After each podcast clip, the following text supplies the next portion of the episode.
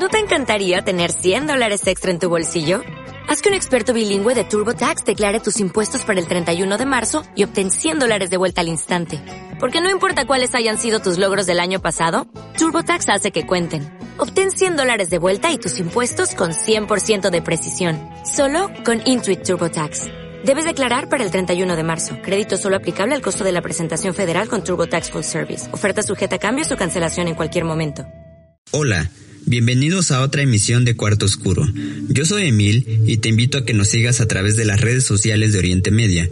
Para quienes nos escuchan en Spotify y iVoox, los invito a conocernos a través de YouTube, activar la campanita para estar al tanto de las actualizaciones de nuestro canal y sobre todo comentar y suscribirse. En esta emisión hablaremos del Día de las Madres y del significado de la figura materna en nuestra sociedad. Para profundizar más en este tópico tengo una invitada muy especial. A la podemos ver en otro espacio de nuestro canal donde analiza videos y películas junto a mi compañero el Dr. Insight. Desde el rincón del análisis, la maestra Chris Dex profundizará en el tema de la maternidad desde un punto de vista psicoanalítico. Pero antes de empezar con la intervención de nuestra estimada maestra Chris Dex, me gustaría hacer un pequeño antecedente histórico respecto a la celebración de la maternidad. Los antiguos griegos ya veneraban a la diosa Rea, quien era la madre de los dioses Zeus, Poseidón y Hades. Recordemos que el periodo en el que se conformó la antigua Grecia va del año 1400 al 146 a.C. Es decir, estamos hablando que hace más de tres milenios ya se tenían antecedentes de la veneración a la figura materna. Posteriormente, en nuestro continente americano, las culturas mesoamericanas y más específicamente los mexicas adoraban a la Coatlicue, la cual era considerada la diosa de la fertilidad. En algunas interpretaciones se le llama Tonantzin, que literalmente significa nuestra madre venerada, o Teteo Inan, madre de todos los dioses. Sin embargo, la historia contemporánea de esta celebración se remonta a la época de la posguerra civil de Estados Unidos, es decir, el año 1865. Aquí juega un papel muy importante la activista social Anne Marie Jarvis, quien durante la guerra realizó una ardua labor de enfermera y cuidadora de los combatientes en esta misma batalla. Al finalizar la guerra, Anne Marie inició una lucha simbólica para reconocer la ardua labor de las mujeres que cuidaron de los combatientes, pero también de las madres que desempeñaban un papel importante en el hogar. Lamentablemente, Anne-Marie fallece unos años después, pero su hija, además de heredar su nombre, continúa con la lucha de institucionalizar esta celebración como tributo a su propia madre. Es así que Anne-Marie, hija, comienza el trabajo de convencimiento a diversos políticos estadounidenses, pero este les contestaban de forma de burla que si se celebraba a la madre, tenía que celebrarse a la suegra. Años más tarde, en la administración del presidente Woodrow Wilson, el trabajo de Anne-Marie hija rinde frutos y se oficializa la celebración del Día de las Madres para festejarse por primera ocasión el 8 de mayo de 1914. Lamentablemente para Anne-Marie, años más tarde se da cuenta que esta celebración se ocupa para comercializar algunos artículos de lujo a altos precios como tarjetas impresas o flores, y termina los últimos días de su vida irónicamente endeudada, sola ya que nunca llegó a ser madre, y arrepentida de haber institucionalizado esta celebración que a partir de ahora es utilizada como una fecha de comercialización. Es curioso este último punto, ya que en México se adopta la celebración en el año de 1922, durante el mandato del presidente Álvaro Obregón, y desde aquella época se instaura el 10 de mayo como celebración, ya que en aquella época se pagaba el sueldo cada 10 días del mes. Con esta breve reflexión histórica quiero saludar a la maestra Chris Dex. Hola, ¿qué tal? Y antes puntualizar que en este espacio nos gustaría desmitificar el significado que tiene el Día de las Madres y la figura de la madre en la sociedad, pero principalmente hacer una desmitificación para bien, ya que a veces resignificar algunos símbolos de la sociedad nos ayuda a comprenderlos de mejor manera. Bueno, pues eh, agradezco el espacio y la invitación para poder platicar de este tema tan importante. Y eh, bueno, también eh, me gustaría contextualizar o señalar que dentro de la psicología existen diferentes corrientes y posturas teóricas. Como se mencionó, la visión, la interpretación o lo que a mí me gustaría compartir en este espacio es más orientado desde la postura psicoanalítica, específicamente eh, basándome en Sigmund Freud y Jacques Lacan, que son unos exponentes importantes sobre esta teoría. Y eh, bueno, como ya se dijo, no se trata de hacer un juicio de valor o aseverar una verdad única y absoluta, sino más bien poder eh, expresar algunos puntos para poder generar una reflexión personal. Antes de hablar específicamente con respecto a la madre, me gustaría retomar eh, que la familia es una institución muy importante dentro de la sociedad y de la cultura y eh, sobre todo porque predominan en la educación inicial la represión de los instintos, la adquisición de la lengua a la que justificadamente se designa como materna y también gobierna los procesos fundamentales del desarrollo psíquico, la organización de las emociones de acuerdo con los tipos condicionados por el ambiente y que esto de alguna manera forma la base de los sentimientos. Podríamos decir entonces que en un marco más amplio transmite estructuras de conducta y de representación cuyo desempeño desborda los límites de la conciencia, es decir, influye de una manera importante e innegable en la construcción de la vida de las personas, eh, no nada más a una temprana edad, sino también en la vida adulta. Y aquí eh, cabría señalar o, o podemos empezar con la primera pregunta o reflexión que me gustaría abordar, que es, ¿qué puede querer decir el ser padre? Es innegable que cuando alguien quiere tener un hijo o, que quiere convertirse en padre, tiene que copular, tiene que haber una unión fisiológica que pueda engendrar una nueva vida. Sin embargo, eh, la sumatoria de estos hechos, el tener una relación con una mujer y que ella lleve en su vientre durante un determinado tiempo un producto y que después lo dé a luz, no los convierte en padre o en madre. Entonces aquí retomamos esta parte de qué puede querer decir el ser padre. Y no me estoy refiriendo a una cuestión de género de hombre o de mujer, sino a la función paterna, a la función materna que esto va a implicar, a los cuidados que conlleva el, el tener a un, a un ser vivo en nuestras manos, en nuestros brazos. La paternidad, al igual que la maternidad, tiene una esencia problemática. Son términos que no se sitúan pura y simplemente al nivel de la experiencia. No hay una escuela donde podamos acudir y nos enseñen todos los errores que no debemos de cometer con respecto a la crianza de un hijo. Claro que hay diferentes eh, posturas y corrientes al respecto, pero no son ni la verdad ni la garantía absoluta para ser lo que podría pensarse como buenos padres, ¿no? Porque nos meteríamos también ahí en constructos de bueno y malo y no se trata de una cuestión eh, moral o juicios de valor. Lo que sí es innegable es que el destino psicológico del niño dependerá eh, de la relación que muestren entre sí las imágenes parentales. Es por ello que los conflictos y ausencias entre los padres son perjudiciales para el niño. Aquí podríamos eh, retomar esta clásica frase eh, de Freud que dice que infancia es destino. Y hablando justamente de Freud y la teoría que desarrolló, él hizo un énfasis con respecto a los complejos. Hablaba de la importancia de los complejos eh, ya que desarrollan un papel de organizadores en el desarrollo psíquico.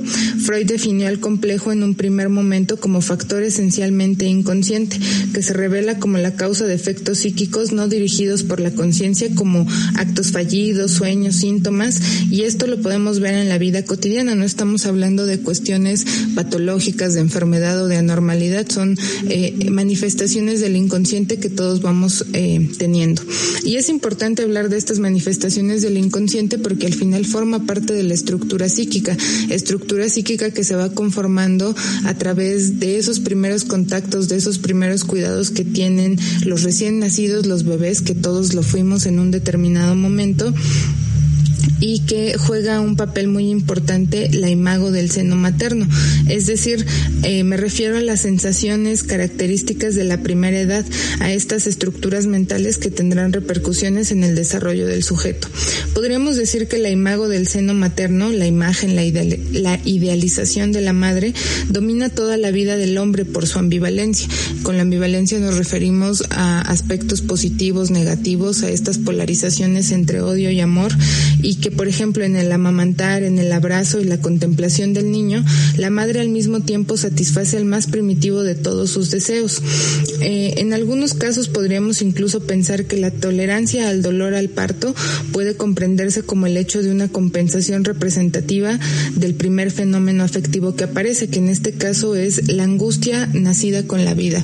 Al, dar a luz, al engendrar a un nuevo ser, claro que puede llegar a haber una satisfacción, pero también puede llegar a haber esta angustia de ser una buena madre, de cumplir con los estereotipos eh, sociales, con cumplir con las ideas, incluso que cada quien se va instaurando con respecto a qué significa ser madre. Aquí también me gustaría muy brevemente puntualizar cuál es el deseo de la madre. No es el mismo deseo que tienen las personas de convertirse en madre. Puede ser desde una cuestión muy eh, caricaturesca, incluso que podemos ver en novelas, en, diferentes recursos, donde eh, se cree que el ser madre únicamente es para poder estar con una persona, que va a ser una inversión de un hijo que después nos va a cuidar cuando seamos grandes, a veces incluso también por presión social de que es algo que se debe hacer como mujer cuando no necesariamente es así.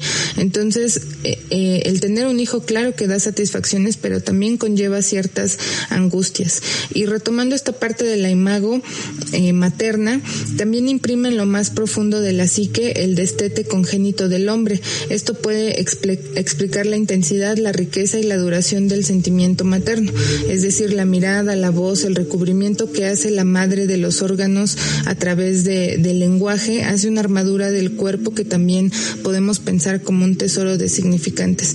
Y hago cierto énfasis en este aspecto porque el complejo del destete, retomando lo que decíamos sobre los complejos y, la importancia de lo que instauran en, el, en la vida del sujeto, también se va a fijar en el psiquismo, en la cría, en el hijo tal cual, ya que en un primer momento los hombres vivimos casi de una manera parasitaria, es decir, necesitamos de una atención y de cuidados absolutos de alguna otra persona, sea nuestra madre o padre biológico o cualquier persona que asume esa función, ya que si un niño recién nacido eh, se dejara ah, sin cuidados, es muy probable que fallezca, diferencia de algunos otros mamíferos como el caballo las vacas o algunas otras especies. Entonces, la característica de los de nosotros como seres humanos es que esos sentimientos, esas experiencias que tenemos en un primer momento van a condicionar eh, las eh, incluso las fijaciones, los traumas, los problemas, las sensaciones que podemos llegar a tener. Y si bien es importante el destete, es decir, este este deslindarse de la madre, el poder que no solamente tiene que ver con una cuestión de nutrición o de los alimentos, ya que sabemos que en un primer momento los niños únicamente deben tomar leche materna o la fórmula que lo sustituya. No hablamos únicamente de eso, sino de ese apego que se va generando y que es importante que la madre también aprenda a, a separarse de los niños. Es decir, a veces la necesidad no solamente es de los bebés, sino también de la madre. Esto es un complejo muy importante. Otro de los complejos que es como un tanto más conocido, podría decirse, es el complejo de Edipo, que tiene que ver con la represión que opera a través de un, moble, de un doble movimiento afectivo del sujeto, es decir, existe agresividad contra el progenitor, frente al cual su deseo sexual lo ubica en una postura de rival, un temor secundario que experimenta como retorno de una agresión semejante. Pero eh, también eh, la posición sexual en el ser humano está vinculada, de acuerdo con Freud, como decíamos, con una posición que aliena al sujeto, es decir, que hace desear el objeto de otro y poseerlo por procuración del otro. De, dicho en otras palabras, el complejo de Edipo se traduce en este sentimiento amoroso exacerbado, por decirlo, hacia el padre del sexo opuesto y una rivalidad que se siente con el padre del mismo sexo. Si bien hay familias que tienen características diferentes donde no necesariamente los padres están juntos, hay una eh, separación o alguna otra característica, no significa que no se represente incluso con algunos otros miembros de la familia. Puede ser el abuelo, puede ser el tío o puede descargarse en alguna otra imagen. Y hablo sobre esta parte de los complejos para regresar de alguna manera eh, al punto que nos atañe el día de hoy, que tiene que ver con la mujer, con cómo vive la mujer el convertirse en madre, en cuáles son esos deseos, esas expectativas que se pueden producir al tener un hijo. Si bien socialmente se espera que una madre sea amorosa, que se, que esté únicamente al cuidado de los hijos y que esto le dé una satisfacción absoluta, sería una mentira decir que eso es algo que sucede al 100%, ya que aparte de ser madre, no deja de ser un, un sujeto, no deja de ser una persona con su propia historia, con sus propias necesidades, con sus propias características y que muchas veces pareciera que se busca que al ser madre deben de sacrificarlo absolutamente todo en, en, en pos de sus hijos, aunque los hijos tengan otras ideas o no correspondan a este sentimiento. Entonces, más allá de hacer un juicio de valor al respecto, respecto hacemos este breve recorrido con respecto eh, en relación a la estructura familiar, a los complejos que se pueden llegar a vivir, porque antes de convertirse en madre también fuimos niños, también fuimos personas con una trayectoria, con nuestras propias características, traumas, sensaciones, sentimientos, síntomas incluso, que es importante tener en cuenta. Entonces, no solamente se reduce a una celebración de un determinado día donde hacemos una fiesta y conmemoramos a una persona o más que a la persona a la idealización de un concepto de lo que es el ser madre. Tal vez habría que fijarnos más no solamente en este día sino en todas las ocasiones qué es lo que significa para ese sujeto, para esa persona en particular el tener a cargo a un hijo.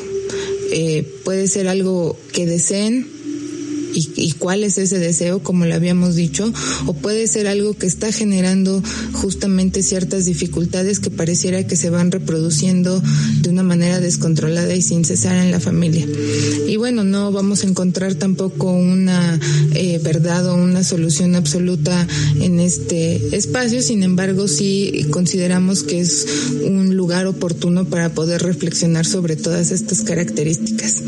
Y bueno, una vez más agradezco la invitación y poder platicar sobre estos temas. Cualquier duda, comentario, pues que nos las puedan hacer llegar.